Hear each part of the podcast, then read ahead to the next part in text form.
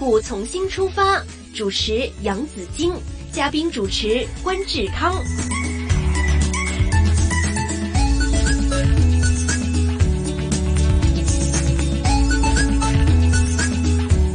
好，继续呢是新紫金广场每逢星期二有医护重新出发，这边有关志康 Jackie，、还有紫金，当然啦，还有我们今天请来的外科专科医生叶静玲医生来跟我们聊聊我们的肠胃健康的问题。吓，头先我哋就讲咗个问题啦。腸嘅問題啊，肠胃有太多太多的问题了。但是呢，就我真是听到了有一个研究是吃大便疗法，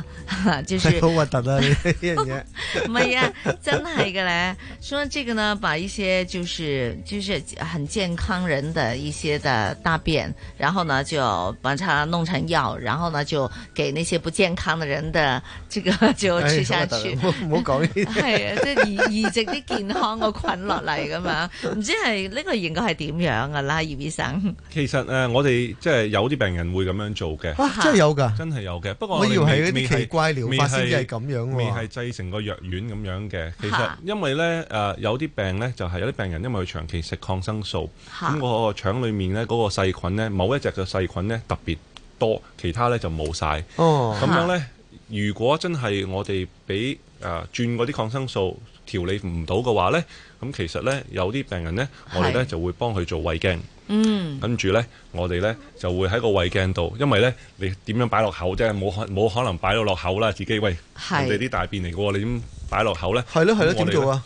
我哋呢就會即係幫佢做個胃鏡，啊係喺個胃鏡嗰度啊，直接擠咗落條小腸度，哦，咁就變咗唔使唔唔需要唔係真係食啊咁樣。係咁其實以我所知呢，其實中大嗰度有個嗯有個大便庫嘅，啊，係即係咧佢係哋啊，咧。有樣咁嘅嘢㗎。係啊係啊，即係你可以捐，即係佢會選擇某啲個病人啊，某啲嘅健康係啊，嘅原來人真嘅喎。去 真捐係捐嘅，大叫做便。人哋有名詞噶，叫做咩微菌葉、微菌蟲啊、微菌咩植入治療咁樣噶係嘛？誒好似係有個名有個名 啦嚇，即係係啊我哋英文就叫做 fecal transplant 啦嚇，嗯即係大哇，便移有植有啊。係有啊學多樣嘢啊！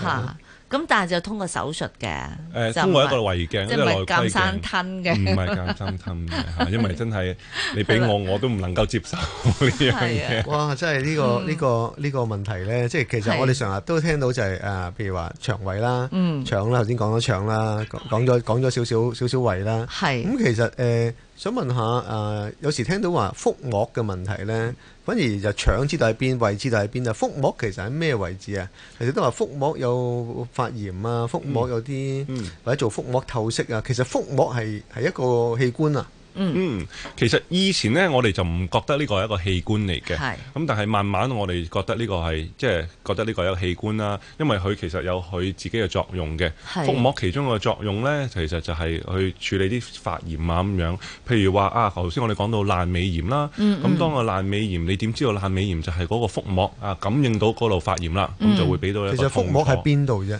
其實個腹膜呢，就係、我哋整個肚啊、好似一個袋咁樣，嗰、個袋嗰個內，即係個嗰個內嗰個邊呢，即係包住所有嘢呢，係嗰個就係個腹膜即係。肚腩裏邊。冇錯啦，即係我哋要腸喺個肚裡面游嚟游去啦。係咁嗰個游嚟游去嗰一個空間就係俾個腹膜去包住咗即。係腹膜出邊就係我哋嘅肚腩嘅脂肪冇，錯啦，肌肉 啊、皮啊、脂肪出邊就係皮咁樣。冇錯啦。哦，係啦，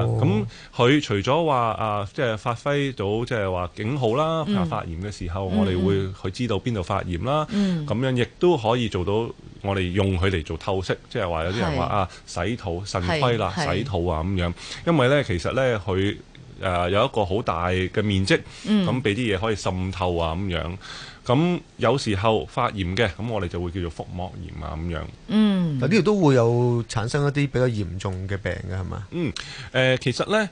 腹膜嘅病咧就唔係好多種嘅。喺、嗯女士嚟講咧，我哋就會有一個腹膜癌呢樣嘢，腹膜、哦，腹膜都會有癌啊，都會有癌嘅。係咁啊，大概可能係一百萬人裡面可能有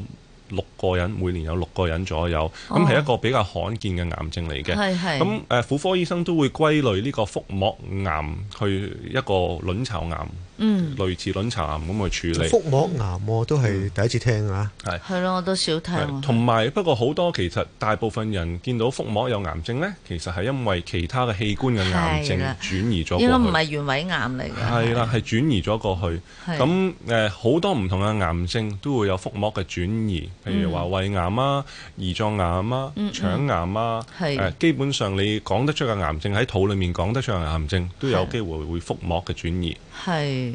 原嚟即係任何癌症都可以惹到腹膜嘅喎。係啊，喺個肚度就有機會惹到個腹膜㗎啦。嗯咁腹膜癌、腹膜嘅轉移嚟講啦，咁係其實以往即係我哋一般嚟講，其實覺得呢個係一個即係好晚期嘅癌症啦，嗯啊冇得醫啊，嗯嗰個壽命好短啊咁樣。咁但係開始有啲研究就係我哋個腹膜其實可以做手術，哼，係啊可以去嘗試去醫佢啊咁樣。係嗯哼就腹膜咁大，即係切咁一啲啊，咁就要視乎究竟你嗰個病係咩病啦。係譬如話係一個爛尾都有癌症嚇，係爛尾呢，我哋有啲癌症叫做假性黏液瘤。嗯咁樣呢啲嘅癌症嘅話呢，咁其實呢，我哋唔係淨係切一啲嘅腹膜，我哋係整個腹膜嚇、切除晒嘅嚇，即係肚皮度整個腹膜。咁、係可能肚呢，皮後邊成個腹膜都俾你哋攞咗出嚟哦咁喎，冇咗腹膜，咁咪啊冇咗保護。嗯咁會瘦咗咯。 又唔會瘦咗，因為真係好似一個一塊紙咁樣嘅，我哋割出腹啊嚟呢膜其實好薄嘅好，薄好係啊薄嘅啫，膜嚟㗎係啊嘛好似有膜嚟嘅啫。係咁有時候咧，我哋真係好可能每邊個嗰個腹部度，即係左右邊腹部啦，咁、嗯係可能割到一張 A4 紙咁嘅 size 嘅腹膜出嚟。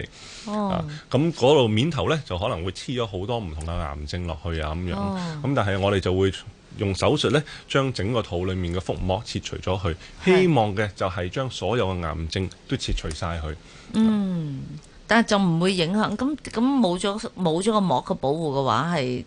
係有冇係咯？咁將來嘅生活有冇問題㗎啦？咁問題就不大嘅嚇，係咁、一般嚟講，可能有啲病人會覺得啊，有時候有少少掹掹扯扯咁嘅感覺，哦即係話呢，因為腸啲腸可能喺裡面呢，誒、游得冇咁順暢啦，可能有啲地方呢，可能黐住咗嗯啊，即係冇咁啲樣人造腹膜咁擺翻上去啊。冇嘅，其實就不係過我哋嘅身體某程度上會生翻一啲腹膜出嚟嘅，哦因為有啲病人我哋做完一次手術，可能過咗幾年之後，我哋又再翻去再係做第二次手術啦。咁其實發現嘅有啲新嘅腹膜生咗出嚟，咁就唔係話真係完全冇腹膜啊咁樣係嘅，其實就我都好彩嘅，都生翻出嚟。生翻啲好啦，得未必意啊完全生晒係。誒，不過佢結咗焦啊，咁啊係咪？即係結咗一啲嘢。誒，我哋叫黏膜啦，黏膜嚇係啊黏膜啦，黏連啊咁樣係啊。係不過 呢個又比較少啲，即係誒情況發生嚇。其實誒、呃腹膜嘅轉移都常發生嘅，嗯啊呃尤其是喺婦科癌症，譬如話卵巢癌呢，係咁都都常發生嘅，係嗯因為卵巢癌比較難發現啊咁樣，咁啊好多時發現就係肚脹脹啊咁樣，咁到時呢，嗰陣時可能嗰個瘤已經爆開咗，啊係甩咗啲出嚟個腹膜度啊咁樣。嗯嗯，即是比較罕見嘅一種病症。我哋翻轉頭。